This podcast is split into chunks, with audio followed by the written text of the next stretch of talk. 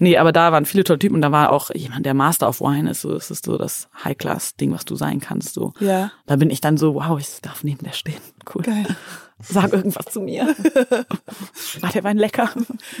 Nein, nein, ich habe das L-Wort benutzt. Nein, ich rede doch nicht über Pommes. Maren merken, merken das nicht gut. Merken hat bei Bordeaux Wein gesagt, der Riesling hat dir geschmeckt und es war ein französischer.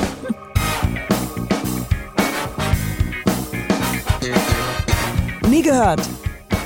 Gibt's nicht? Gibt's nicht. Präsentiert von monster.de. Heute zu Gast The Blond Wine Lover Maren Merken. Doch zuerst noch ein kurzer Hinweis auf unseren Partner monster.de. Du suchst einen Job, der zu dir passt. Klar, werde nicht. Dann kann dir unser Partner monster.de helfen. Auf monster.de findest du unfassbar viele Stellenangebote, die auf dich warten. Einfach lostippen und schwuppdiwupp findest du den Job, der wirklich zu dir passt. Außerdem findest du im Portal auch Karriere- und Bewerbungstipps, die dir bei all deinen Fragen auf deinem Berufsweg weiterhelfen können. Einfach jetzt starten und auf monster.de ein Profil anlegen. Und falls ihr noch Tipps braucht, den monster.de Newsletter abonnieren. Ah, Fun Fact: Du kannst auch einen Job bei monster.de auf monster.de finden. Und jetzt, Leute, kommen, wir gehen in den Podcast rein. Geradeaus Podcast-Time. Sorry. Wow. Verhalt. Ich rede immer so ein bisschen so. Mit so Hall. Hall, Hall, Hall, Hall, Hall. Hallo. Das, ich bin die ungeeignetste Podcasterin. Rin, rin, rin, rin. So eine riesige Mundhöhle. Es schallt in meinem Mund. Aber Maren, Ja. merken. Ich freue mich Leider ja. Ich freue mich sehr, dass du heute hier bist, wirklich. Äh, Weil du gerade äh, auch äh, das kommentiert hast, Maren merken, ist das, äh, du, du rollst die Augen? Ja, mein, äh, mein, ich heiße wie mein Vater, nicht wie meine Mutter und das ist äh, immer merken, äh, kann man sich gut merken. Hast du noch nie gehört. Habe ich noch nie. Ja, ich sag's halt selber immer, weil Leute dann tendenziell schon oft auch Merkel oder obwohl es so ein einfacher Name ist, oft dann merken, kann man sich gut merken. Das ist ja, ja. Wirklich? Du müsstest wirklich jedes Mal sagen, so, Alter, darauf bin ich noch gar nicht gekommen. Und wie heißt deine Mutter eigentlich? Burkant. Burkant. Hm. Da wäre ich auch mit merken gegangen. Weil auch du hast... Habe ich nicht entschieden damals. Du so als kleines Baby so. Äh, nee, weil das Doppel-L, ähm, das ist ja auch Eminem. Ja, ich habe noch einen Zwischennamen, aber Wie, wie geht der? Aline, also Maren Aline merken. Ich fand das ganz früher ganz schlimm, diese Alliteration. Jetzt mittlerweile, also mein Logo ist auch so gescribbelte Mann, M's, Mom? deswegen Ah, ja, äh, okay. ohne das A. Ähm, Mom. ich kann damit leben, aber Gut, Maren merken, wir merken uns diesen Namen. bitte. Und äh, ja, ich, sehr- ich freue mich, dass du hier bist. Und du hast ja einen Beruf, ähm, wo viele sagen würden, das ist sozusagen mein Traumberuf, wenn man das jetzt einfach nur so mal optisch Mhm. sieht, weil du ähm, reist und trinkst ganz viel Wein.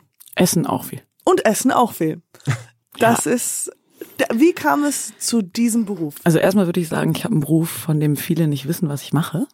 Oder denken, ich esse, trinke und reise viel und mache sonst Mhm. Das nichts. Inklusive, glaube ich, meiner Eltern lange Zeit. Ähm, wie kam es dazu? Also ich bin was ganz langweiliges. Ich habe äh, Germanistik und Anglistik studiert ähm, und äh, Romanistik im Nebenfach, also Sprachen faktisch und hatte danach einen Bachelor und konnte nichts außer Sprachen sprechen. Ja, Ähm, ich wusste eigentlich immer, dass ich so äh, in Richtung Publikation und Journalismus möchte. Ähm, da hat aber mein Professor im ersten Semester gesagt, das schafft sowieso keiner, werdet lieber Lehrer. wirklich Ähm, so motivierend sind Ja, die. sehr motivierend, ja. Ähm, und Also- ja, wie ist das passiert? Ich, also so private Umwege, blablabla, ich komme gebürtig aus Düsseldorf und ähm, bin dann wieder in Düsseldorf gewesen, irgendwann habe ein Praktikum gemacht, in der Tat. Ich hatte mich äh, lange Zeit beworben bei einer großen Tageszeitung für ein Aha. Praktikum. Hat es dann gemacht und habe mich wohl nicht so blöd angestellt, weil ich danach als frei übernommen wurde und Kann ich mich kurz, kann ich kurz, Mhm. wie, wie hast du dich da beworben als Praktikantin? War, war ein Ausschreiben da oder war es ich weiß das einfach ehrlich so? gesagt gar nicht, ich glaube initiativ, ich habe mich einfach auf ein Praktikum beworben. Ah, okay. Mhm. Und ähm, ja, dann bin ich relativ schnell, also lokale Journalismus ist ja von Kaninchenzüchterverein über Karnevalssitzungen sehr viel Interessantes und Diverses dabei. Erzähl mir mehr von den Kaninchen. Kaninchen war ich leider nie, aber Karnevalssitzung muss man in der ersten Saison alles durchmachen, wenn man neu ist. Ähm, und dann bin ich relativ schnell gerutscht in Gastro-Tipps und so, also gerade so Essenbereich, Restauranttests und sowas. ähm, auch aus persönlichem Interesse und da ist halt untrennbar Wein verbunden, relativ schnell im hochpreisigen Segment. Und darüber, oh Gott, ich muss das jetzt long story short machen, ähm, darüber haben mich relativ viele Restaurants angefragt, ob ich ihnen nicht helfen kann im Bereich Kommunikation, ähm, Social. Wie lange warst du da bei diesem? Äh, bei der war zwei, zehn bis 13, so. Ja, Uh. du warst 10 bis 13. 2010 bis 2013. Du hast richtig gut schön Von angefangen. 10 bis 13 habe ich meine Karriere. Nee, gepusht. okay, also so ein paar, Jahr, Ja. ein paar Jahre. Und dann hat sich das, also keine Ahnung, ich war, glaube ich, schon immer, ähm, also man sagt mir nach, meine, äh, meine Stärke wäre Networking. Ich finde das überhaupt nicht, weil ich hasse mit fremden Menschen reden, auch wenn man das nicht merkt. Und ich hasse telefonieren äh, und auf Events gehen, wo ich niemanden kenne. Aber ähm, habe dann relativ schnell irgendwie so Anschluss gefunden in der Szene und ich bin halt gebürtige Düsseldorferin. Das heißt, großer Freundeskreis da in Düsseldorf ist auch heute, sind bekannte Sommeliers, äh, Sterneköche und so. Da haben sich halt viele entwickelt. Düsseldorf ist ein guter Nährboden in Richtung Gastro. Und ich äh, kann ganz gut kochen, aber das war irgendwie nicht so mein Weg. Ich kann vor allem ganz gut schreiben, glaube ich, und mich ausdrücken. Und ähm, ja, das hat sich dann so ergeben. Eine Hand äh, hat die andere gewaschen und dann bin ich irgendwann nach Berlin gegangen. Das ist nicht so ganz Corona-freundlich. Ja, das war damals, musste man die, durfte man die noch gegenseitig waschen. Heute nur noch jeder selber.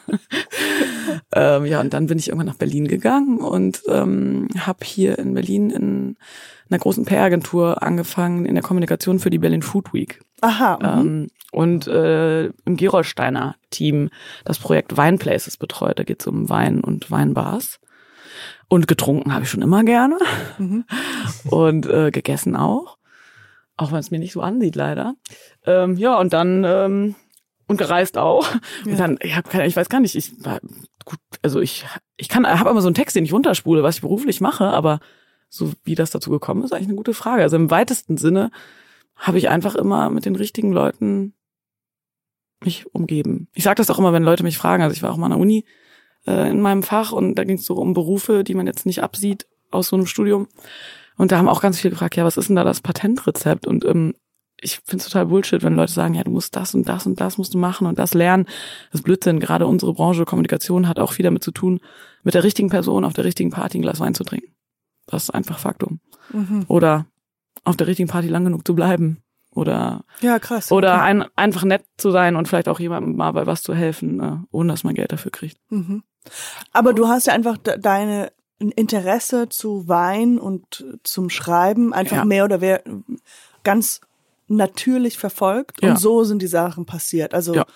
Ähm, Ja, also also ja genau. Das also ich habe irgendwann, ich habe eine Zeit lang nur geschrieben wirklich und dann habe ich irgendwann gedacht, so das reicht mir nicht mehr. Nur dieses, ich meine, ich habe das ja, also ich sag mal, ohne sich, dass sich das irgendwie arrogant anhört, das ist natürliches Talent. Ich habe zwar studiert die Sprache, aber ich würde jetzt nicht sagen, dass ich vor dem Studio schlechter schreiben konnte als nach dem Studio. Ich konnte mir vielleicht Studium, Studio. Ich konnte mir vielleicht nur mehr Sprechen ist- er erklären. Sprechen ist nicht so mein Ding. Äh, besser erklären, warum, warum und wie Dinge funktionieren. Und dann habe ich immer geschrieben und recherchiert und Sachen gemacht und habe irgendwann gedacht, boah, es reicht mir nicht. Ich will mal was von ganz von Anfang bis zum Ende begleiten und nicht nur diesen Prozess schreiben und dann wird das so veröffentlicht. Das war dann auch die Entscheidung, PR und Kommunikation so ein bisschen reinzugehen. mhm. Und ich habe auch ganz bewusst, ähm, bin ich in eine Agentur in eine Anstellung gegangen. Also ich äh, war vorher selbstständig und ähm, also ich habe mich mit 23 selbstständig gemacht. Und ähm, wie kurz, wie kann man sich mit, 23, mit naja, im, 23 im Prinzip bin ich Freelancer geworden. Das im weitesten Sinne ja erstmal Okay. Freiberufler und das Mhm. gleiche, ich nenne es jetzt mal selbstständig. Und habe dann aber gedacht, okay, ich habe immer gemerkt, ich kann mich schlechte Hierarchien unterwerfen und ich habe immer das Gefühl, ich weiß sehr viel besser als andere Leute.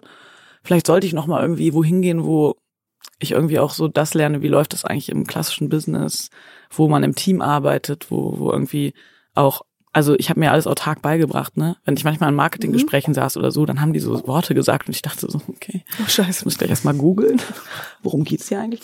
Ähm, ja, und deswegen bin ich ja noch mal in eine PR-Agentur gegangen, habe aber nebenbei meine Kunden behalten.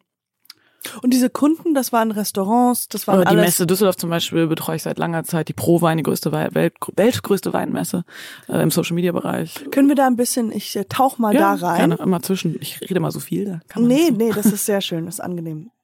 Ähm, schlimm ist, wenn. Endlich gar mal einer, der es sagt. Ja, ganz schlimm ist, wenn keiner redet. Und immer nur Ja, Nein antworten. Ähm, genau, wir tauchen jetzt mal da rein. Ja. Und zwar, wie kann ich mir das vorstellen, was du genau machst oder wie so eine Weinmesse aussieht? Mhm. Weil, genau, da Ja. ist meine erste Frage.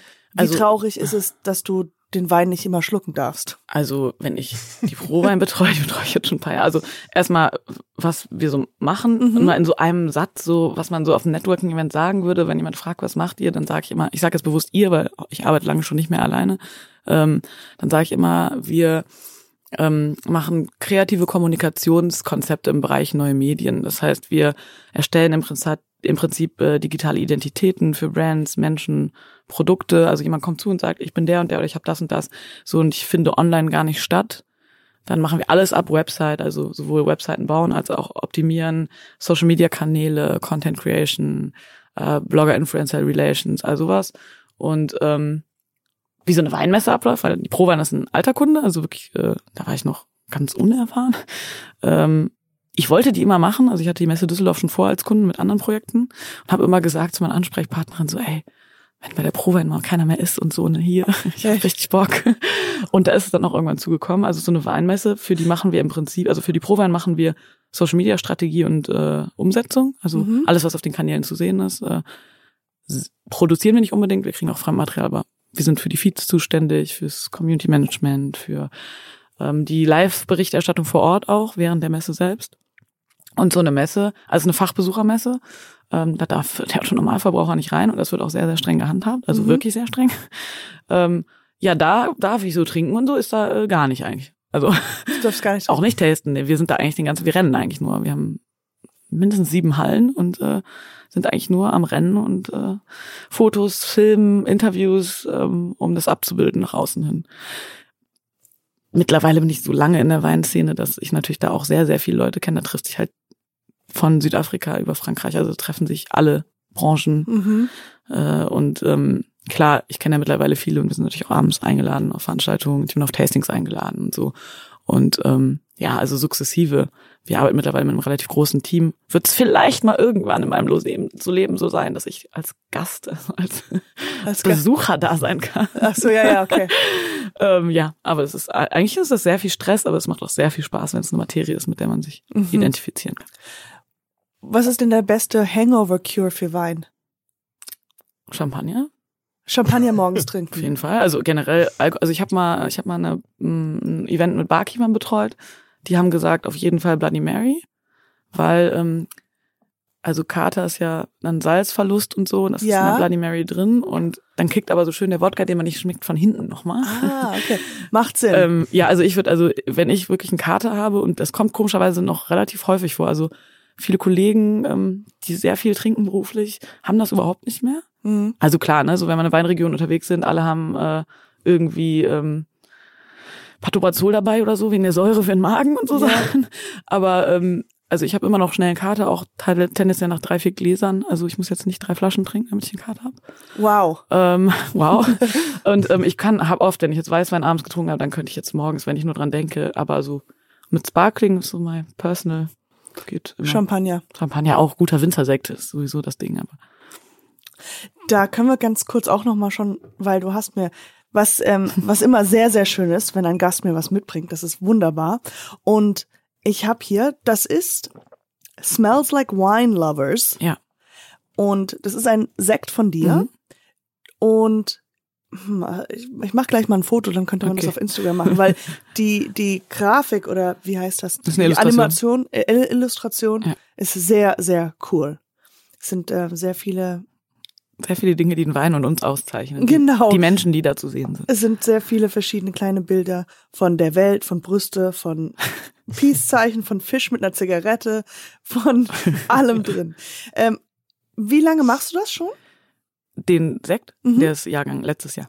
Ist ganz äh, fresh. Also du, Fresh the du bringst aber jetzt jedes Jahr einen raus, oder? Wir planen das so ein bisschen, ja. Also wir, das sind diese Menschen da auf dem Etikett. Und das Mhm. bin ja nicht alle, ich alleine. Also wir sagen immer so schön oder auf Veranstaltungen wird immer schnell gesagt, oh, du hast jetzt einen eigenen Sekt gemacht. Das ist ja ein Trugschluss, ne? Also ich bin sehr, sehr dankbar und demütig, dass es eine Winzerin auf dem Niveau und mit den Skills wie Theresa Breuer, die da zu sehen ist, äh, gibt, die sowas mit uns umgesetzt hat, weil das ist nicht so gang und gäbe. Also es ist ähm, für jemanden, also mich fragen Leute ganz viel über Wein und ich kenne mich natürlich damit auch bis zum gewissen Grad aus und ich, ich habe da mir so ein paar Themen da auf die Flaggen geschrieben, aber trotzdem ist man ja so als Kommunikationsmensch für den Wein ein Thema ist, aber Mhm. nicht die eigene Materie, ein kleines Licht, sag ich mal. Und für mich ist es wirklich ein Ritterschlag, wenn so jemand wie sie sagt, ey, ja, cool, wir sitzen zusammen, mache ich mit euch, habe ich Bock drauf, ich gebe meinen Namen dafür her, dass ähm, Wow. ihr das verkaufen könnt. Also es, das ist, für mich ist das ein totales Ding, auch wenn alle meine Freunde finden es natürlich voll cool und kaufen das alle. Ja, ja, klar. Sagen sie, hey, ich kenne die. Aber ich bin da quasi die, die ganz hinten ansteht. Also Theresa. Und wer ist der dritte Person? Der Mann in der Nähe, das ist der fabulöse, oh Gott, zum Glück ist er heute nicht da. Sorry, Erkan. äh, Erkan Ula, ein sehr, sehr guter äh, Kollege im weitesten Sinne und auch Freund aus Münster. Der hat in Münster zwei Weinbars und macht mit sehr, sehr vielen Winzern Weinlinien eigene für seinen Laden Smells Like äh, Wine Lovers. Mhm. Äh, nee, Smells Like Wine. Sorry, Erkan, ey, jetzt bin ich, ich bin schon voll hier. Smells Like Wine Spirit, so. Smells Like Wine Spirit ist in einer Laden und äh, wir haben das kombiniert, die ist The Blonde Wine Lover und Smells Like Wine Spirit Ja. zu diesem Namen. Und ja, der hat ähm, weitestgehend den Vertrieb übernommen und äh, kennt auch Theresa länger und wir haben das so Sehr als schön. so ein Dreier-Ding gemacht. Da wären wir schon bei deinem Namen, weil du hast ja einen Instagram-Account. Äh, äh, jetzt will ich auch Smells The Blonde Wine Lover. The Blonde. Was ja lustig ist, weil du ja braune Haare hast. Das finde ich gut, dass du das sagst. sie waren mal rot, ich kann sie jetzt auch nicht mehr färben. Nee, wie, wie kamst du auf diesen Namen? Also soll ich jetzt so irgendeine romantische Geschichte erzählen oder die richtige? Also die richtige, ich glaube, damit versaue ich mir halt komplett alles, aber ich sag's trotzdem. Ja, ja, klar. Ähm, ja, also ich bin ja im weitesten im weitesten Sinne Marketingmensch. So, ähm, also wir arbeiten damit und ich denke bei sowas strategisch und nicht äh, romantisiert. Ich arbeite viel mit Influencern. Ich habe zu dem einen oder anderen eine bestimmte Meinung und ich habe ähm, mich mit Wein viel beschäftigt und ähm, wir hatten immer überlegt nochmal, ich habe früher so einen Foodblog gemacht in Düsseldorf mit einer Agentur zusammen und ja, und es war alles schon so abgegriffen und Reise natürlich auch und ich habe gedacht, okay, ich Wein und Frau funktioniert richtig gut ja. und äh, damit auch ein femininer Name. Und dann habe ich halt meine Assistant zu mir gemacht, habe gedacht, gleichzeitig das angefangen, weil ich gedacht, das funktioniert einfach. Und man muss einfach sagen, das ist mir auch echt ein Anliegen. Die Weinszene ist super cool, die deutsche Weinszene entwickelt sich total, aber die ist immer noch unglaublich maskulin besetzt. Und weiße Cis- Cis-Männer über 50 entscheiden immer noch oft bei Tastings, was ist eigentlich jetzt der heiße Shit und wer wird erfolgreich und wer nicht. Und ähm, ich finde das sehr wichtig, dem entgegenzuwirken. Ja. Ja. Voll. Ja, also, Deswegen, und ich bin halt blond von Ja, ja. Natur aus. das ist so. Und äh, The Wine Girl war schon besetzt von einer sehr netten Kollegin, Jana.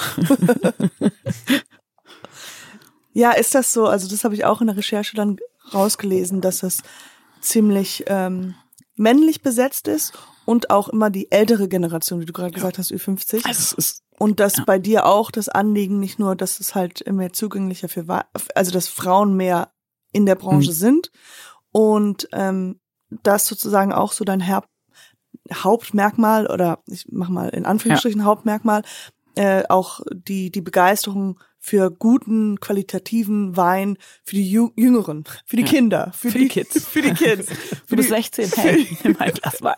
ja, für wo du angefangen hast zu studieren mit 13 bis von 11 bis 13. sag ich, ja, dann habe ich da schon viel, ja. ähm, ja, also ich würde sagen, also auf jeden Fall Punkt eins ist äh, dieses äh, Frauen-Awareness-Ding, weil es gibt ultra gute Frauen in der Szene, sowohl im Sommelier-Bereich, als auch im Weinkommunikationsbereich, als auch im Winzerbereich, die richtig geilen Shit machen und die richtig Ahnung haben.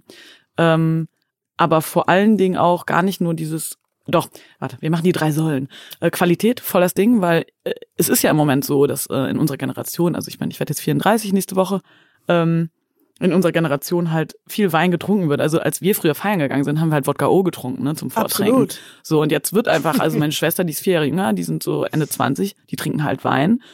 Aber viele von denen trinken halt, äh, ich darf jetzt keine Marken in den Keller ziehen, das kriege ich Ärger, äh, trinken halt äh, Supermarkt, Industriewein für 2,99 die Flasche oder äh, Sekte der großen, bekannten deutschen Sekthäuser für 2,79 im Angebot, Reimt halbtrocken. sich mit Blutkleckler. Zum Beispiel. Reimt sich nicht gut mit dem Wort, ja, aber es und reimt ähm, sich. denken dann halt auch, das ist äh, ja eigentlich schon ganz gut, wenn ich hier so jemand aber erzähle, so pass mal auf, ja, hier, ich trinke einen Winzersekt und auch viele Freunde in meinem Alter probieren das bei mir und sagen dann so, boah, schmeckt super geil. Dann sage ich, ja, die Flasche kostet 12 Euro. Dann sind die erstmal so, hm, aber wenn du dann erklärst, dass so eine Flasche so Winzersekt, bevor die in den Verkauf geht, 50 Mal von Hand angefasst wird, dann versteht man auch, warum das das kostet. Ja, ja. Wenn aber so eine Flasche, wie du gerade von dem komischen Reim, für 2,79, ähm, wir haben in Deutschland eine Sektsteuer, die 1,06 Euro ist pro Flasche. So, dann kannst du das ja schon mal abziehen von den 2,79. Dann What sind wir bei, äh, in Mathe hatte ich eine 5, 1,79, 1,73. Dazu kommt äh, der Preis für das Glas der Flasche, das Etikett, der Korken, wenn es denn ein Eis da ist, ähm, und dann noch so Sachen wie Marketing drauf, dann kannst du ja mal durchrechnen, was für eine Flasche drin ist. Also ich schätze mal so zwischen vier und acht Cent. Und ähm, ja, da muss man halt, also das ist ein Anliegen von mir auf jeden Fall. So Qualität lohnt sich und macht Spaß und ist Und man vielseitig. unterstützt ja auch wieder die besseren. Ja, Ja. voll. Und auch dieses im Corona-Jahr, dieses regional und eigene Wirtschaft unterstützen. Aber eine Sache muss ich noch kurz, damit ich nicht vergesse, was mir auch super wichtig ist, ist, dieses Thema aus dieser elitären Ecke rauszuholen. Also es ist so ein bisschen, ich habe da einen super tollen Kollegen, Antonius Askitis, er ist Tony, mit dem habe ich auch schon gearbeitet, den kenne ich noch aus der Heimat, so aus dem Skate, Skate, cool, junges Hip-Hop bis. Der ist einer der Top-Sommeliers in Deutschland, der macht genau sowas. Wein ist unkompliziert, ist das Credo und das ist wirklich auch das, was so stehen bleiben muss. Weil, wenn ich jetzt an einem Raum bin, keine Ahnung, ich habe ähm, bei so einem Magazin-Lounge mal so, ein, so eine kleine Rede gehalten und ich sag so, ey, yo, wer von euch kennt sich mit Quantenphysik aus? Dann würden alle sagen so, ja, pf, keine Ahnung davon. Ich. Also, ja, okay, du Was sagst du da? Warum bist du eigentlich hier? Ja, ich habe mich verlaufen. Ja. ähm, aber wenn man sagt so, ey, und wer kennt sich von euch mit Wein aus? Dann sagt auf jeden Fall die Hälfte des Raums so, ich trinke gerne Grauburgunder. Oder, ah, nee, Riesling ist mir zu sauer. Jeder hat das Gefühl, er muss was zu dem Thema sagen können. Muss er aber gar nicht. Weinbau, Vinifikation, das ist eine Wissenschaft für sich, wenn man das lernt. Das ist einfach, es ist unglaubliches Wissen und unglaubliche Weinchemie, Weinrecht. Jedes Land, jedes Bundesland hat ein eigenes Weinrecht. Und es ist total komplex. Man muss das nicht wissen, aber das heißt dann auch nicht, dass man deswegen nicht sagen darf, oh, der schmeckt mir gut oder Ja, der ja. ist aber lecker oder der schmeckt mir nicht, aber die alte Riege Sommelier ist halt so lecker. Das erste, was ich gelernt habe, lecker sagt man nicht. Mhm, ja, ja. Ey, lecker sagt man nicht. Das ist ja keine Pommes. Das ist, Lecker sagt man nicht, ist ja keine Pommes. ja, Das will ich auf dem T-Shirt ja, das, oh, vielleicht ist sollte ich mal gut. so. Zu Vino sage ich Nino. Ich mache dann diese tollen Wandtattoos. Ja, äh, ich wollte noch mal so dieses, diese, diese, diese Diskrepanz zu, weil wir selbes Jahrgang, ähm, äh, selbe Selbes Rubrik Jahrgang. sind, Ja. ähm, dass ja, das, das, wir früher, was weiß ich, Feiglinge oder sowas, es ging ja da wirklich gar nicht um irgendwas, sondern halt irgendwie dieses neue Testen. Und wie ich jetzt bin zu, dass dieses auch, also es kommt halt einfach mit dem, dass man älter wird und sowas und dieses, dass man halt dem äh, Kellner dann fragt, was passt denn gut zu diesem Essen, was ich jetzt Ja. gleich essen werde und sowas.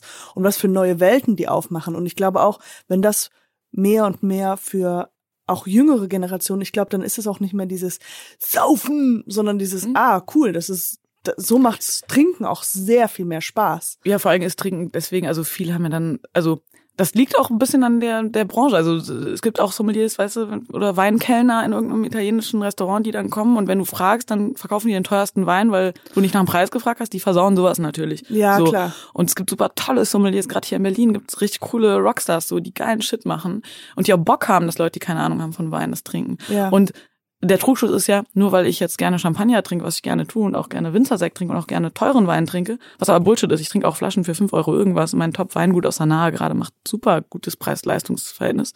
Ähm, deswegen bin ich jetzt nicht weniger peinlich besoffen zum Beispiel. Also es ist jetzt nicht, ich sitze jetzt immer nur mit so einem Gläschen, so einem abgespreizten Finger und dann sage ich so, Nietzsche, äh, Nietzsche. so, ja, das, das ist also nicht diese Geringverdiener. ähm, überhaupt nicht. Ich habe nur einen weniger Kater auf jeden Fall, weil Qualität macht einen Unterschied. Und ich werde vielleicht betrunken, weil ich was trinke, was mir total schmeckt und Spaß macht, nicht, weil ich mir einen reinlöten will.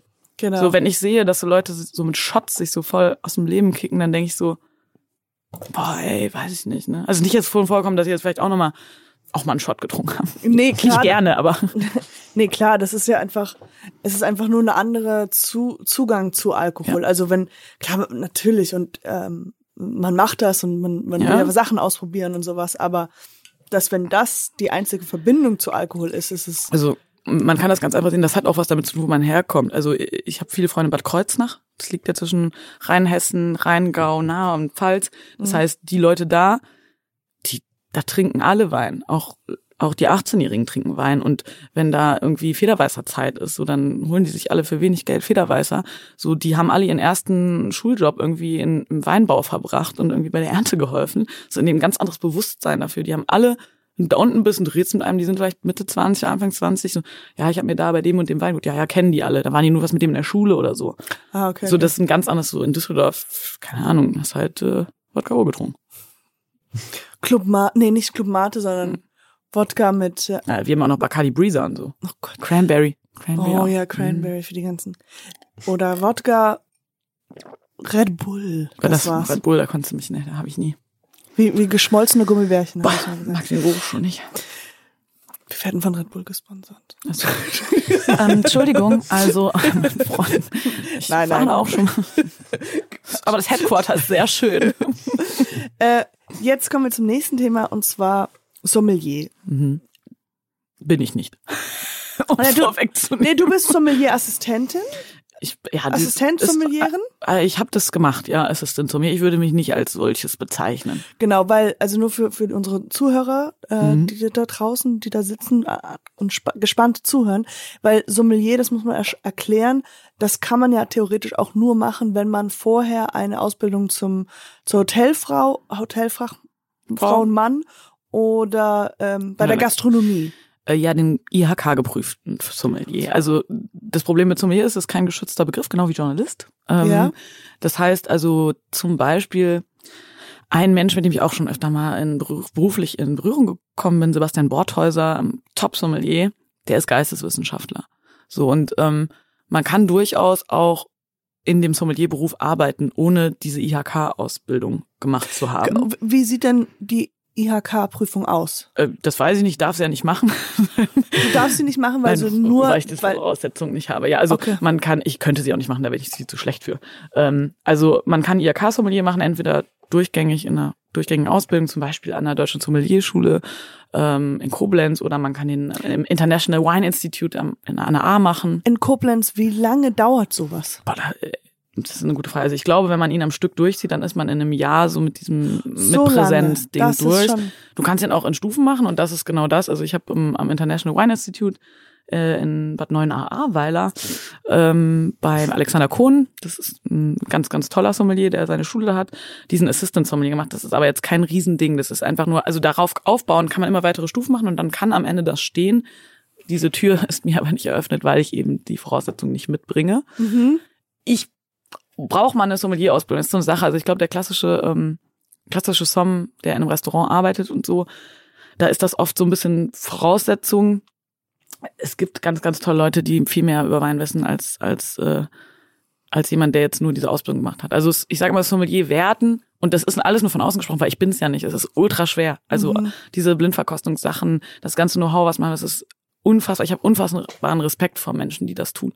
Ähm, ich, ich, ich finde immer, also so von außen, das, was ich von außen mitkriege, also ich kann quasi nur als, als Bei, Beiständer reden, eigentlich voll asozial, ähm, würde ich sagen, Sommelier werden ist schon schwer, einer bleiben umso mehr, weil es ist nicht damit getan, so eine Prüfung zu haben. Wein verändert sich, ähm, die Jahrgänge kommen jedes Jahr dazu, logischerweise. alte, mal auf. alte Weine verändern sich, ähm, Trends verändern sich, so du musst eigentlich immer trinken. Du musst immer up to date sein. Du musst Immer besoffen sein. Oh ja, okay, okay. Äh, das heißt, also es ist so, wie das ist, wie du meintest, ein, kein geschützter Beruf, Ja. wie zum Beispiel jetzt auch, ich kann es von meiner Branche Schauspiel, Mhm. da kannst du das studieren und dann bist Ja. du ein ausgebildeter Schauspieler, aber du kannst auch so oder so einfach durch reingehen und sowas. Ja. Das äh, daran, da kann man jetzt nicht sagen, das ist der richtige Weg oder das, der Ja, ist genau. talentierter. Genau so ist das. So. Äh, aber trotzdem, wie, wie ist das denn untereinander? Also, weil du sitzt ja auch manchmal in einer Jury. Ist das, habe ich das korrekt gelesen? Genau. Letzte Woche war ich in einer Jury. In einer Jury. Bist du dann, sind da andere S- Soms? Wie hast du die Abkürzung? Soms, ja. Soms? Ähm, ja, also letzte Woche durfte ich, dann, das hört sich immer so an für so Leute, die nicht in dem Bereich sind, so, wow, in einer Jury. Ich bin das ganz kleine Licht und gucke nur die anderen so ehrfürchtig an und denke, sage ich was Falsches? Ja, äh, ja letzte Woche habe ich äh, in der Tat äh, für Bordeaux Wein verkostet, in Gaubickelheim. Uh, da war ich schon mal im Urlaub. Echt? Nein. das hätte sein können, das ist Weinregion. Ähm, Ich war da schon mal nicht im Urlaub. Ähm, ja, in, da äh, letzte Woche, am Montag. Und ähm, da war, nee, Dienstag, da sind dann, also da ist ein, in dem speziellen Fall zum Beispiel ging es um ähm, Weine, die in Verkauf für den Endverbraucher kommen und in die Gastros aus Bordeaux. Ähm, und da bist du jetzt als Jurymitglied auch nicht die Instanz und sagst, ich will nicht, dass der Wein verkauft wird, sondern es wird blind verkostet, also so, dass du nicht siehst, welcher Wein das ist. Ähm, du kriegst einen Jahrgang und eine Rebsorte, dann machst du Verkostungsnotizen und bewertest in Gruppen. So, du bewertest in Gruppen in einer bestimmten Punkteskala. So, damit zum Beispiel, wenn es einen Ausreißer gibt, der einen gibt nur so und so viele Punkte, der andere, damit man das halt anpassen kann, weil das hat natürlich auch was mit Geschmack zu tun. Da sind dann Leute, die ungefähr 10.000 Millionen mehr Ahnung als ich haben. Äh, unter anderem Sommeliers, zum Beispiel ich war da mit äh, einem, hab da einen Winzer getroffen, Nico Espenschied, ein toller Typ aus Rheinhessen. Der, Wo sind, du erzählst immer von den tollen Typen. Mhm. Und die, sind wo alle- sind, wo sind die Arschlöcher? Also die darf ja nichts sagen. Also da war jetzt, es gibt so ein paar in der Branche, die ich sehr kritisch beobachte, die sich Follower kaufen, die äh, Uh, uh, ja, die sich Follower kaufen, die ähm, keine Ahnung, Flaschen sammeln und die fotografieren, so tun, als hätten sie die getrunken. Es gibt alles Mögliche in der Branche. Interessant.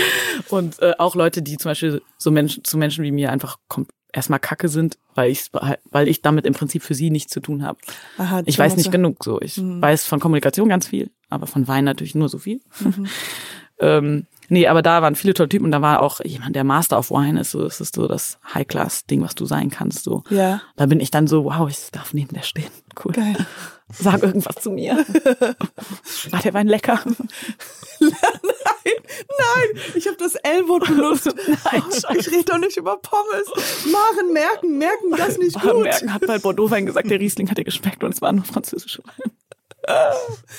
Ja, also da, und dann äh, seid ihr das in Gruppen und Ja. bespricht die und Ja, ähm, genau. Also du bist dann, ich habe Weißwein gemacht oben ähm, im ersten Stock und ähm, andere haben Rotwein gemacht, andere haben die Gastro-Edition gemacht und dann testest du halt wirklich so am Stück und ich meine so nach so 30 bis 40 reinsortigen Sauvignon Blancs schmecken die für den Master of Wine immer noch alle unterschiedlich. Ich finde ihn auch gut. Also. Nee, da, also da muss man echt sagen, dass er, ich, es gibt schon Sachen, wo ich auch mal nicht spucke, weil ich Skype und da spucke ich immer. Da spuckst du immer, ja, Ja. klar. Ja. Aber leider auf dem Boden, oder? In Spuckbecher. In meinen eigenen, wegen Corona, es war alles Corona-konform. Ein anderer Teil deines Berufs oder das, was du ja auch noch nebenbei machst, Mhm. ist ja, also du warst viel auf Reisen und hast so einen Reiseblock gehabt und wo du, ja, du guckst schon sehr traurig. Gehabt Ja, das Wort. gehabt, ja, weil das alles sich jetzt in dem letzten Jahr natürlich verändert hat. Mhm. Aber wie kam es dazu und ähm, genau. Ähm, ja, also erstmal ist das nicht mein Reiseblog, sondern es war für einen großen Reiseveranstalter Deutschlands, äh, ein Kunde. Hört sich wie Wui? Ähm, nein, nein, die sind es nicht. äh, da, so kam es dazu. Ähm, also es kam Ende dazu, ich habe meinen Ex-Freund ähm, auf einer Dienstreise, auf einer Pressereise in Mexiko kennengelernt. Ähm, und ich habe eh schon auch viel Pressereisen-Kram gemacht und so ein bisschen Reisecontent und auch mal so journalistische Sachen auf Reisen. Und äh, der hat für einen Reiseblog gearbeitet. Und äh, ja, dann haben wir relativ schnell fusioniert, was unsere äh, Leistungs unser Leistungsportfolio anging.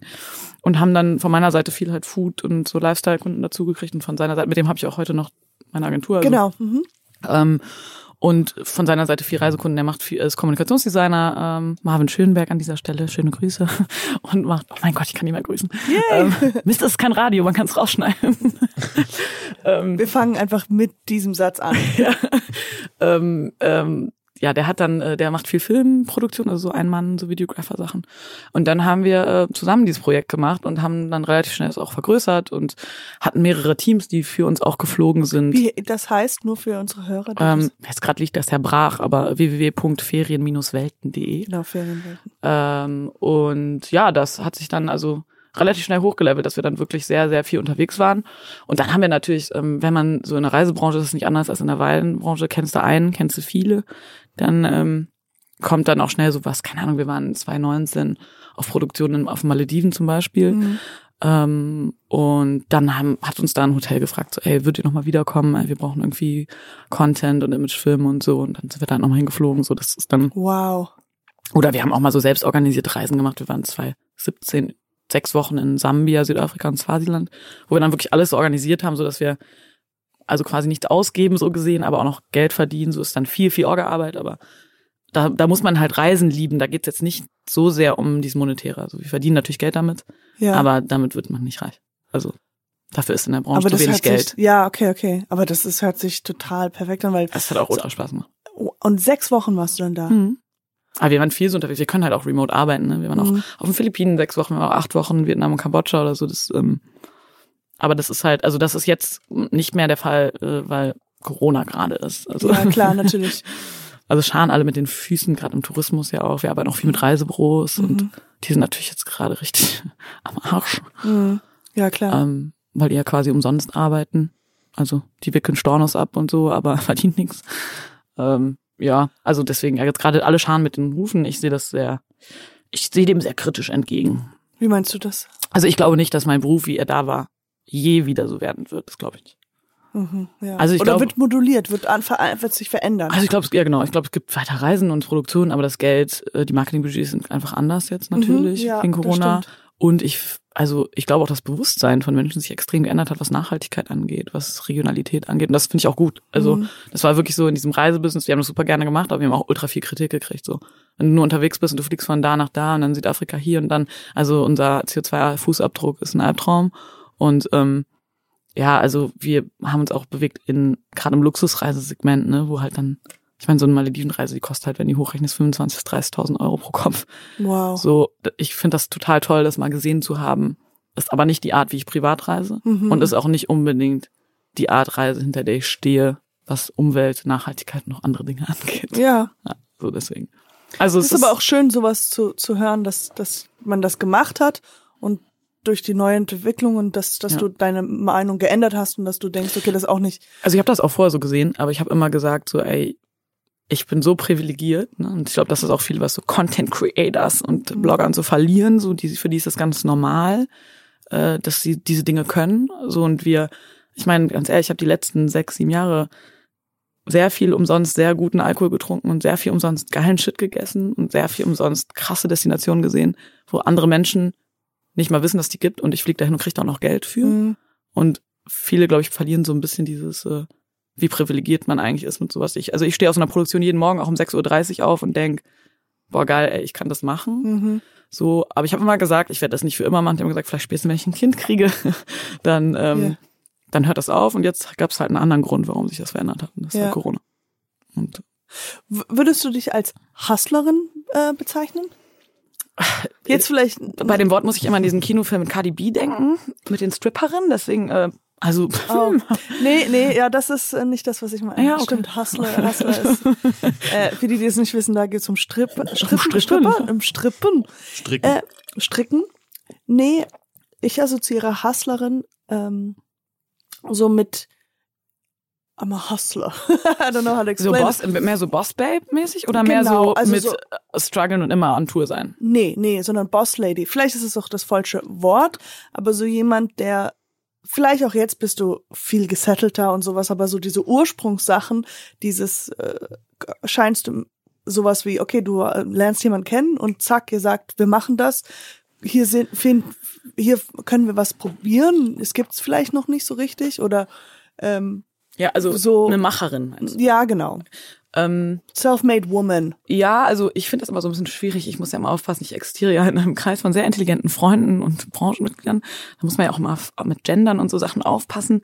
Deswegen, ich weiß ja auch Girlboss und so wird nicht mehr so gerne gesagt, weil man kann ja einfach Boss sein und muss nicht Girlboss sein und so.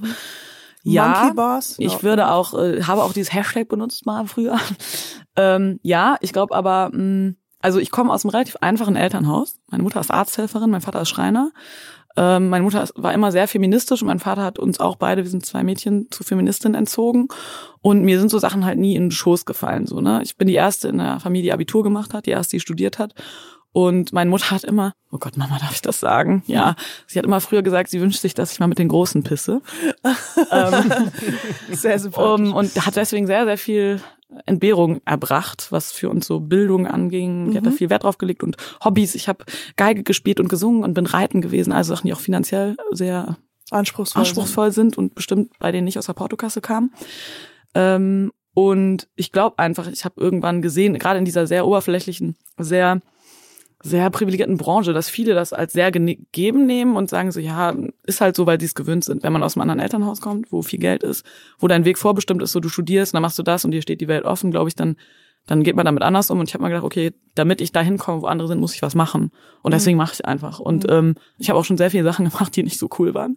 Ähm, und ich struggle da auch immer noch mit. Ich würde jetzt nicht sagen, bei mir läuft alles super. Also ich weiß, von außen haben das ganz viel, gerade bei Instagram kriege ich auch so von fremden Leuten voll oft Nachrichten, die sagen so, boah, was du alles machst und du bist an der Tour und das, das wirkt alles so, als würde es immer smooth laufen und so. Das ist ja absoluter Bullshit, so, es läuft auf gar keinen Fall. Aber ich bin auf jeden Fall, glaube ich, jemand, der nach Bauchgefühl oft Entscheidungen einfach macht. Aber ich bin auch ein extremer Sicherheitsmensch. Ich habe schon seit ich 20 bin meine Steuer immer gemacht und Vorabzahlung geleistet, so weil ich immer Angst hatte, das fällt mir irgendwann auf die Füße.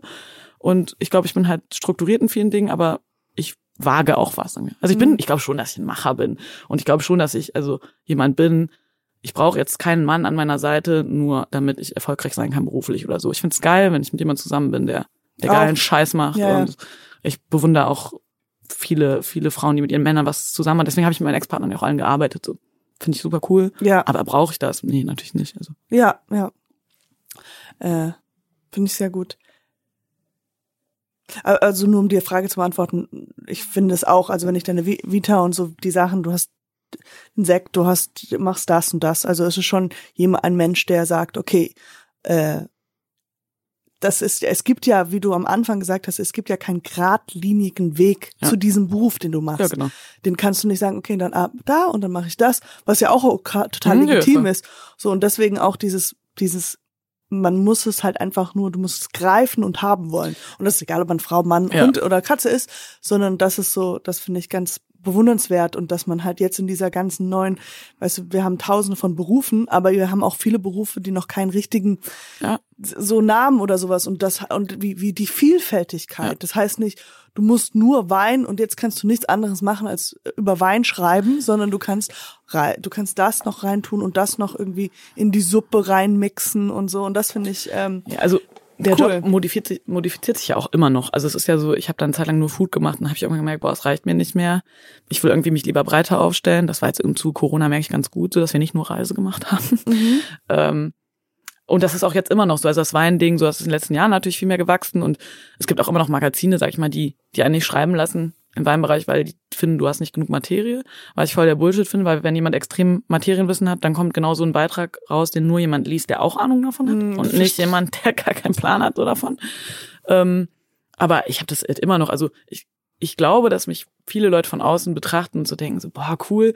Und ich bin aber eher eigentlich, also du siehst mich jetzt auch zum ersten Mal, ich glaube, dass ich, ich kommuniziere gerne und Ja. viel. Und ich glaube jetzt nicht, dass ich unselbstbewusst auftrete, aber ich bin jetzt kein ultra selbstbewusster Mensch. Also ich gerade dieses mit fremden Leuten, Leuten in die Augen gucken, Ja, ja. so mich verunsichert schnell was. Und gerade so in so einer Materie, die mir am Herzen liegt, wie Wein, habe ich immer noch das, wenn mich irgendwie ein Chefredakteur von irgendwas anspricht oder mich irgendwie so Bordeaux anschreibt und sagt, hey, hättest du Bock da drauf, dass ich denke so, oh mein Gott. und so ein Screenshot von der E-Mail machen, das erstmal so an alle schickt, so, hey, just say. So. lecker, lecker, lecker. Ja, so. ähm, deswegen, also ich finde, und das finde ich im generell in jedem Beruf. Ich finde, man darf so eine Demut nicht verlieren.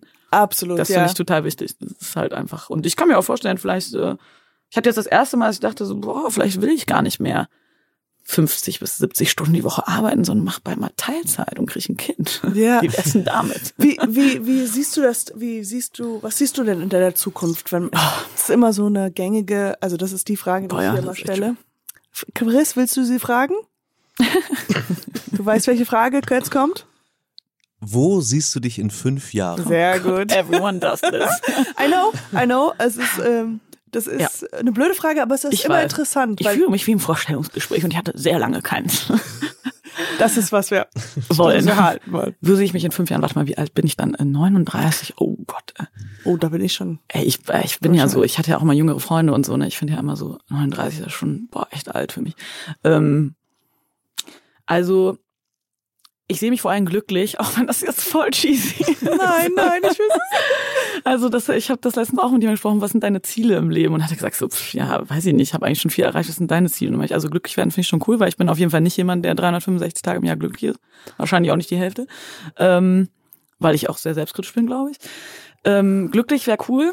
Ähm, es wäre ganz gut, wenn ich mich finanziell so über Wasser halten kann, dass ich immer noch auch 13 Euro Flaschen trinken kann. Auch mal drei an einem Abend Ja. und nicht nur Supermarktwein.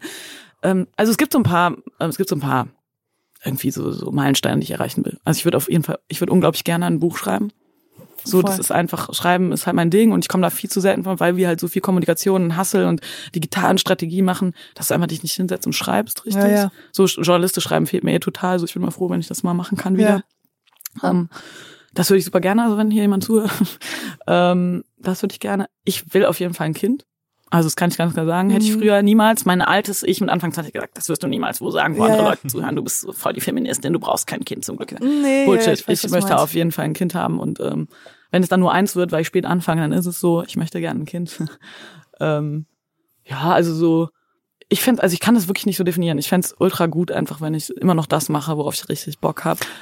Wow. Dass ich glücklich bin, dass Leute mich ernst nehmen irgendwie und nicht mich belächeln und denken so, boah, die ist irgendwie immer noch da hängen geblieben und finde den Absprung nicht so. Und ja, also ich finde immer so, dieses Never Grow Up, uh, Neverland Thing ist so, ich finde Grow Up so mit Steuern zahlen und Verantwortung für ein Kind übernehmen, aber in allem anderen finde ich so dieses, das gehört sich nicht mehr. Ist ein Spruch, den ich nie wieder hören will und auch in fünf Jahren nicht hören. Ja, ja. Ja, Frau Merken, Sie sind angestellt. Alles Sie haben den Job. Endlich. Wie das war- Urlaubstage. Ja, ich finde das, äh, das ist eine sehr schöne Antwort, sehr ehrlich und ähm, Also ich, Ich- will natürlich auch glücklich in Love sein und so, ne, klar, so Ja, einen Partner klar. haben, der einen liebt, alle diese Sachen, die kleine Mädchen sich freuen, äh, freuen, wünschen. Wer, wer sagt heute, nur weil ich Feministin bin, cool und ich brauche das alles nicht. Meiner Ansicht nach ist das so ein Bullshit. ja, das ist, soll Hand in Hand gehen Ja. eigentlich. Und ähm, ja, ich finde es auch immer schwierig, diese fünf Jahre, weil wenn man dann wirklich auch an Alter denkt, dann ist es so konkret.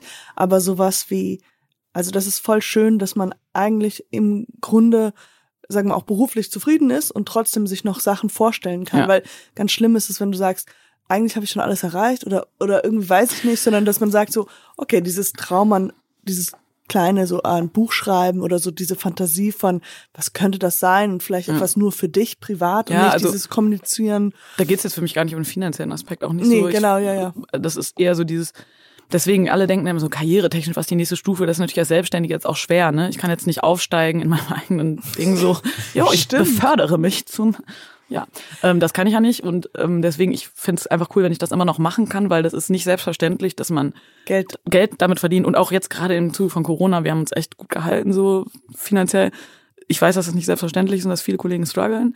Das wäre cool, wenn das immer noch so ist. Und ja, klar, also es ist einfach, ich, mir ist wichtig, dass ich Spaß dran habe und vor allem ist mir wichtig, also das hat sich jetzt auch erst in den letzten zwei Jahren, also Corona, ich glaube schon, dass ich als einer der Gewinner für mich persönlich da rausgehe. Also mich nervt das ultra, ne, gerade dies nicht essen gehen können und so, bla, das ist natürlich First World Problems, aber das nervt mich ultra, aber ich war echt am Limit und ich habe manchmal das Gefühl, so Dinge passieren. Das ist natürlich jetzt nicht wegen mir passiert, es war eine Pandemie. Die machen das sehr gestresst, wir schicken eine Pandemie. Äh, Das ist natürlich nicht wegen mir passiert, aber ich war am Limit beruflich und ich war an einem Punkt, ich hatte das schon ein, zwei Mal in meinem Leben, wo ich gesagt hätte, jetzt rückblickend ein, zwei, drei Wochen mehr, dann hätte ich vielleicht einen Burnout gehabt. Und ich Okay, war ja. wirklich mit Zähne knirschen und Herzrasen, nicht mal schlafen können, weil von Flughafen zu Flughafen und das und nur arbeiten und bis nachts sitzen und am Wochenende und die letzten drei Jahre kein Urlaub ohne Laptop. Wenn das nicht passiert wäre, hätte was anderes passieren müssen, damit ich mich rausziehe. Und ich glaube, das ist ein größeres Scheiterngefühl für jemanden, der so getrieben ist wie mich, zu sagen, so bis hierhin und nicht weiter, ist jetzt Stopp, als wenn was von außen kommt und sagt, Verstehe. du musst jetzt Slowdown Ja, machen. ja. Und deswegen, ich ziehe da total viel Positives draus. Ich, ich, und da hat sich auch in den letzten Jahren entwickelt, wenn jetzt mich jemand fragt in fünf Jahren, ähm, so ja, vor allen Dingen will ich nicht kurz vorm Burnout sein und Ja. Arbeit, also als Selbstständiger ist deine Arbeit ja nicht nur ein Beruf, sondern irgendwie auch eine Berufung. Ja, absolut. Es ist nicht genau, nur ein Job, ja, ja. das ist das, ich lebe dafür und es macht, natürlich, wer von uns Selbstständigen sagt, man profiliert sich darüber nicht. Und identifiziert ist Bullshit, natürlich profilieren wir so. Ja, ja. Wenn ich wo bin, ich bin unsicher und mich fragt an irgendwas, worüber kann ich am besten reden über meinen Job? So, dann Ja, rede ich nicht, hey, ich bin Maren und ich mache gern das, sondern ich sage, ja, wir machen das und das und ich bin da erfolgreich und darüber genau. profiliere ich mich. So, und ähm, jeder, der sagt, das stimmt nicht, ist meine Ansicht nach Bullshit. Und ich finde es aber schön gemerkt zu haben, so, das ist aber nicht alles. Und sowas passiert natürlich auch durch private Vorkommnisse, durch, keine Ahnung, Trennung, Trauerfälle, was ich sozusagen. Das ist nicht alles, das ist geil und es Ja, ist super cool und es, aber es ist nicht das Leben. Oder die Frage ist, gab es schon mal nervige Sachen Ja. an deinem Beruf? Ultra Und nervig. ja, kannst du uns ein paar davon erzählen? Also an dem Beruf an sich, also erstmal am Selbstständigsein gibt's immer nervig selbst und ständig, dieser blöde Spruch von vor an und dazu mal. Ist halt so. Was ist das? Was? Selbst und ständig, hört halt nie auf. Es gibt immer was zu tun und du musst immer was entscheiden und du Ja. verantwortest alles. An meinem Job an sich ist auf jeden Fall, also ich finde, der nervigste Aspekt ist auch was, was ich total akzeptiere, weil es halt ein Beruf in Anführungszeichen ist, den nicht jeder kennt, ist, dass mir immer noch oft vorgeworfen geworfen wird, ich arbeite ja gar nicht richtig. So, dass Leute so denken, oh, die sehen natürlich bei Instagram nur Gläschen da und äh, Malediven Infinity Pool hier und dass die so denken, so, Stufentreffen und sowas ist sowas dann auf Thema, die nur so einen Eindruck von außen haben. Mhm. So nach dem Motto, ja, pf, du hast ja einen Traumjob, du musst nichts machen und du kriegst Geld dafür. Ja. Also das finde So ich wie meinem, ich am Anfang dieses Interviews. ja, so genau. Das finde ich äh, in diesem Job ultra nervig. Und das äh, Komische ist, das wird auch viel von Leuten aus der eigenen Branche, so Content Creator oder hier so Foodblogger aus Berlin, die so selber immer kritisiert werden, die dann so sagen, so, ja komm, du bist halt nur im Urlaub. Und ich denke so, du weißt auch, dass ich da um 6 Uhr morgens aufstehe und dann halt den ganzen Tag, da hast du halt nicht abends frei wie ein normalen Ja, ja, Job. klar. So. Das finde ich schon echt nervig, obwohl da stehe ich mittlerweile drüber. Was mich sehr, sehr nervt, ist an diesem Extrem im Job sein bei uns, ist, dass ich viel verpasse in meinem Privatleben. Taufen, Geburtstage, Hochzeiten, so, das ist halt, wenn so eine Produktionsanfrage kommt und du bist halt in Gambia, dann fliegst halt nicht eben zurück, weil Ja, okay. deine beste Freundin Geburtstag hat. Wenn du in Spanien bist, dann schaffst du das vielleicht noch. Aber also ich finde, man verpasst sehr viel und ich glaube nicht, dass man irgendwann auf dem Sterbebett liegt und sich denkt, ah, ich hätte mal ein bisschen mehr arbeiten sollen in meinem Leben. ähm, ja, das finde ich extrem nervig. Und sonst, ja, ich finde immer noch nervig natürlich, dass es viel schlechter bezahlt wird als super viele Branchen. Ja. Es wird einfach, du musst immer um jedes Geld kämpfen. So, du, die wollen, wir wollen diesen Film. Soll super geil sein, könnt ihr auch noch Drohne machen und gern noch Voice. Vielleicht könntet ihr auch noch ein Interview führen. Und das Budget ist 500 Euro. Ja, das Weil ihr gar- fahrt ja auch noch dahin und dann habt ihr ja auch noch was davon. Das ist voll schönes Wetter. So, das finde ich. Oder hey, könntest du eine Kooperation mit uns machen? Weil ähm, du kriegst auch dadurch Reichweite. Oh mein Gott. ich lieb's. Also das, äh, ich kann da deswegen auch total so Influencer und so verstehen, weil ich würde mich niemals als sowas bezeichnen, so, äh, weil ich mache Blond Wine aber nicht, weil ich mich als Person darstelle. Ich nutze das, weil es funktioniert. Mhm, Und ja. ich nutze auch, dass wenn ich wenig anhabe, dass das funktioniert. Jeder, der meint, ich weiß das nicht und tu das unabsichtlich, ist ja. Bullshit, ich weiß das ganz genau. Aber ich will natürlich damit eigentlich präsentieren, was ich mache und ich generiere darüber Jobs und darum geht's für mich so. Und deswegen, Ja. ich kann total verstehen, dass viele genervt sind von diesem. Und es ist so, es wird einfach nicht ernst genommen. So, das, Aber die, du hast jetzt in deinen Jahren auch die Erfahrung gemacht, weil am Anfang war man wahrscheinlich sehr viel schneller zu denken, ah ja, okay, die haben ja recht, man kann in den Urlaub fahren oder Ja. okay, 500 kriegen wir noch irgendwie zusammen, zu jetzt, wo du einfach eindeutig sagst, nee, das ist das Budget, das ist, äh, das, wie so viel koste ich. Also du wirst ja auch, Ja. man wird ja dann auch irgendwann mal klarer Ja, und man also- weiß so, das rentiert Genau, ich- sich einfach gar nicht mehr. wir haben mittlerweile auf jeden Fall ein ganz anderes Credo aus, das ganz klar ist, so für das Geld geht es einfach nicht. Wir müssen was daran verdienen, so. Aber wir haben immer noch Reisekunden, wo es sehr viel um Spaß und Coolness geht, wo wir andere Leute draufsetzen, die Bock haben. Die vielleicht noch studieren, die vielleicht Kommunikationsdesign studieren und sagen so, ey, ich habe da voll Bock, gerade so im Filmbereich und so gibt's ja voll viele Leute, die voll Bock haben, was zu machen. Die kriegen da auch Geld für, wir wollen, dass das entlohnt, aber dass wir sagen so, ey, pass auf, wir haben da keine Budgets von 10.000 Euro, sondern nur von drei. Aber ey, du kannst irgendwie nach Mexiko fliegen, fünf Tage, ihr könnt aber auch noch fünf dranhängen. So, das wird alles Ja. übernommen und ihr kriegt es bezahlt natürlich und so, aber da, man muss dafür brennen, wenn man das macht. Es sei denn, man agiert so wie Riesenagenturen und macht halt so krasse Drehs für, weiß ich nicht, Porsche oder so, ne? Dann fährst auch in ein geiles Land. aber da hast dann auch eine richtige Produktion, die den ganzen, das ist halt. Ja, ja, klar. Äh, du, du sagst die ganze Zeit wir, nur damit wir das auch nochmal geklärt haben. Mit wir meinst du die, was meinst du damit? Äh, also Marvin, mein Ex und ich, äh, wir ähm, Das jetzt für, für ähm, freie Welten. Nee, äh, Ferienwelten, ja auch. Ferienwelten. Nee, wir haben einfach, wir funktionieren mit einem Agenturkonstrukt. Merken Schönberg, das sind unsere Nachnamen. Ähm, und wir arbeiten mit ganz vielen tollen Frauen vorrangig zusammen, ähm, die alle remote sitzen, unterschiedlich in Berlin, Düsseldorf und Dortmund. Und da machen wir im Prinzip, äh, funktionieren wir wie eine Agentur. Wir machen halt Super. neue Medienkonzepte, alles Mögliche. Ähm, Okay. Kunden aus dem Lifestyle-Segment weitesten Sinn. Deswegen sage ich immer wir, weil ich schon viele Leute haben, die mich auch entlasten und die dafür sorgen, dass ich nicht mehr alles selber mache. Genau. Ja. Das ist schon eigentlich cool, oder? Ja, und auch die, äh, die Mitarbeiterinnen, die wir haben, sind auch zum Großteil auch mittlerweile Freundinnen, so, die auch, die ich zum Beispiel dann mal, die arbeiten für uns, die werden ganz normal bezahlt. Aber ich mal sage, so, guck mal, ich bin jetzt irgendwie wegen meinem Sekt äh, im Rheingau ähm, und fahr dahin, hast du Bock mitzukommen, ein paar Fotos zu machen und so. Und da geht's dann auch so einfach um Bock haben und Leidenschaft Ja, ja, und so. klar. Ja, das ist schon ganz cool. Also, ich habe auch Bock, wenn du. ja, ey, jetzt, ja, Du bist ja schon bei mir angestellt, weil wir das Ja, mit jetzt, dem Vorstellungsgespräch, hey. Genau. also bei mir gibt's immer was Gutes zu trinken, auf jeden Fall. Sehr schön. Und äh, weißt du denn noch, was du als Kind werden wolltest? Also ich wollte in der Tat immer Journalistin werden, aber als Kind, Kind wollte ich Kommissar Kugelblitz werden. Kennst du das? Nee. Das ist so ein Buch. Kommissar Kugelblitz, so ein kleiner, dicker Kommissar. Und da muss man so, liest man so und am Ende ist so ein rotes Feld und dann kann man so eine Folie drüber legen und dann kommt so das Ergebnis. Man muss das selber lösen. Der Ken, kennst du das, Chris? Ja, ich kenne das. Ich wollte das immer werden. Also du wolltest. Aber du wolltest die Folie werden. Also ich wollte, ja, ich wollte der Typ wolltest- werden. Du wolltest ein alter Mann mit so Glatze, der alles löst. Also ich hatte in der Tat relativ viele Berufswünsche, glaube ich, so. Aber ja, also dann ab man so realistisch fand ich dieses Zeitungs- und Schreiben-Ding schon immer ganz gut, auch als ich noch nicht so gut schreiben konnte in der Grundschule. so. Ich weiß ehrlich gesagt, so richtig, richtig müsste ich wahrscheinlich mal meine Mutter fragen. Ich glaube, das ist ja auch schon so phasenweise, was Ja, man dann so ich gerne glaub, machen das möchte. wechselt schnell. Ich glaube, ich hatte so eine Phase, wo ich Kassiererin werden wollte, Auch schön. weil- weil ich fand das immer so Knöpfe drücken immer geil.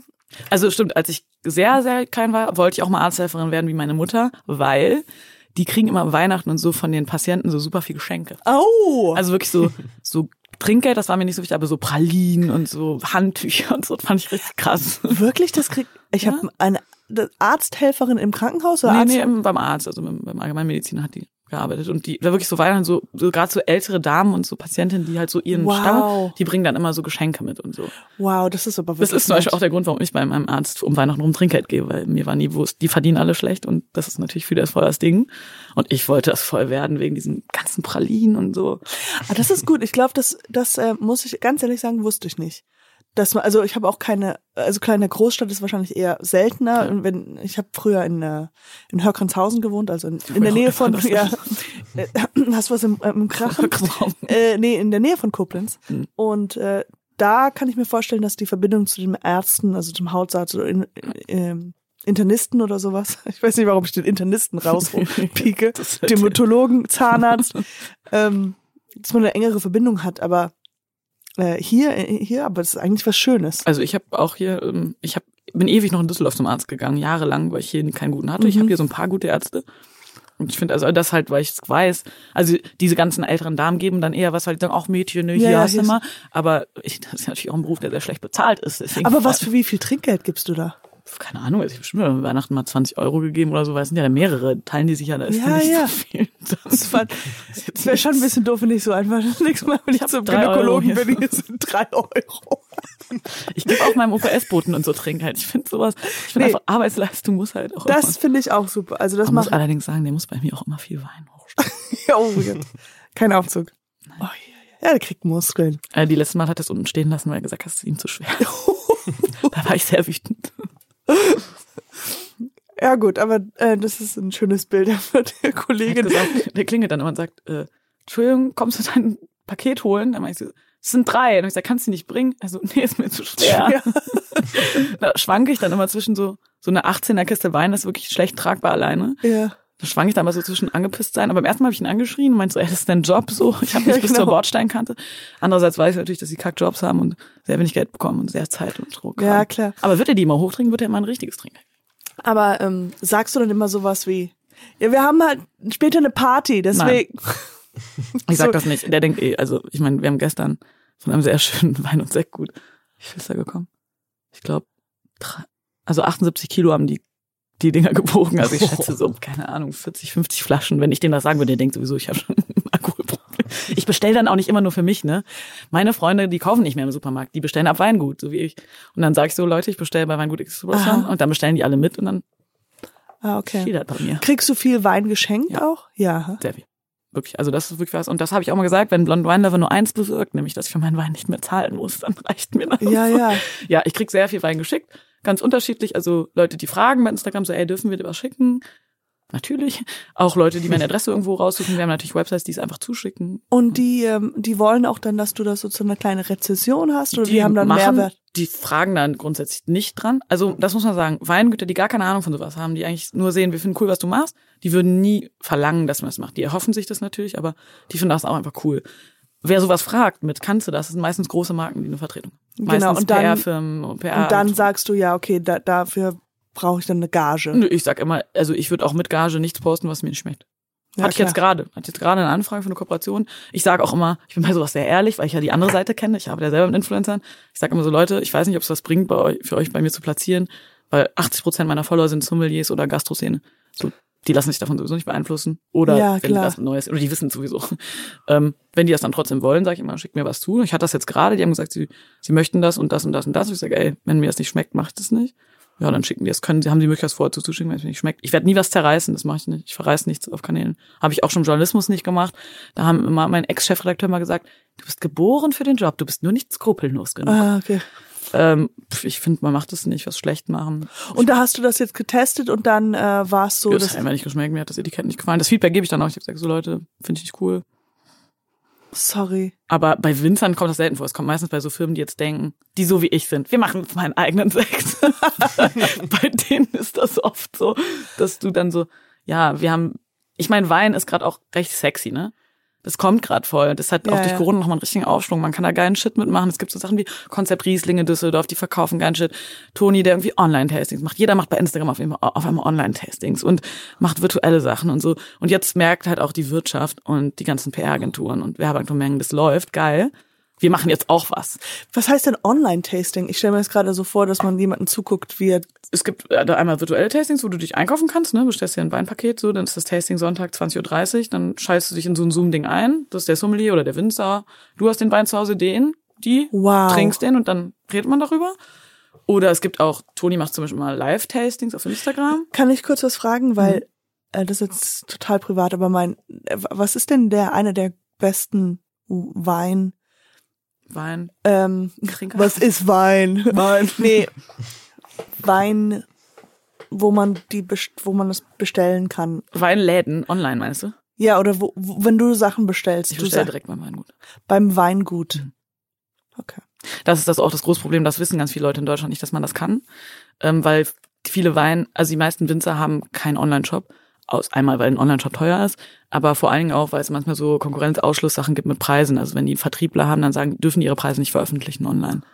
Und ähm, ja, du kannst jedem Weingut eine E-Mail schreiben und sagen so, ey, ich möchte bei dir was bestellen, dann schickt er dir eine Bestellliste und dann schicken die es nach Hause. Kostet einen Bruchteil von dem man es Weingut. Okay, gut. Das war eigentlich die Weingut. Das muss ich mir einfach aufschreiben. Ähm, ja, äh, ich, wir wären soweit durch eigentlich schon. Chris, hast du noch irgendwas? Nee, das war doch jetzt im Grunde schon das Fazit, oder? Wein gut. Weingut. Sagen wir noch. Da Sehr brauchen schön. wir auch ein T-Shirt. Ja. Ein Punkt. Weingut. Weinpunkt gut. Danke vielmals, dass du hier warst. Du hast ähm, uns sehr bereichert mit deinem Wissen. Und Und, und ich danke nochmal für äh, den Sekt. Ich werde den Gerne. in einem Schluck durchtrinken. ja, der kann auch noch ein bisschen liegen bleiben. Liegen oder stehen? Wie du möchtest. Im Kühlschrank, wo es ab- dunkel ist vielleicht. Wo es dunkel ist. Okay. Der muss dann, noch gut abhängen. Ja, Gut das abhängen. gut abhängen. okay, dann äh, danke vielmals und wir winken ins Mikrofon. Wir winken ins Mikrofon. Ciao. Ciao. Tschüss.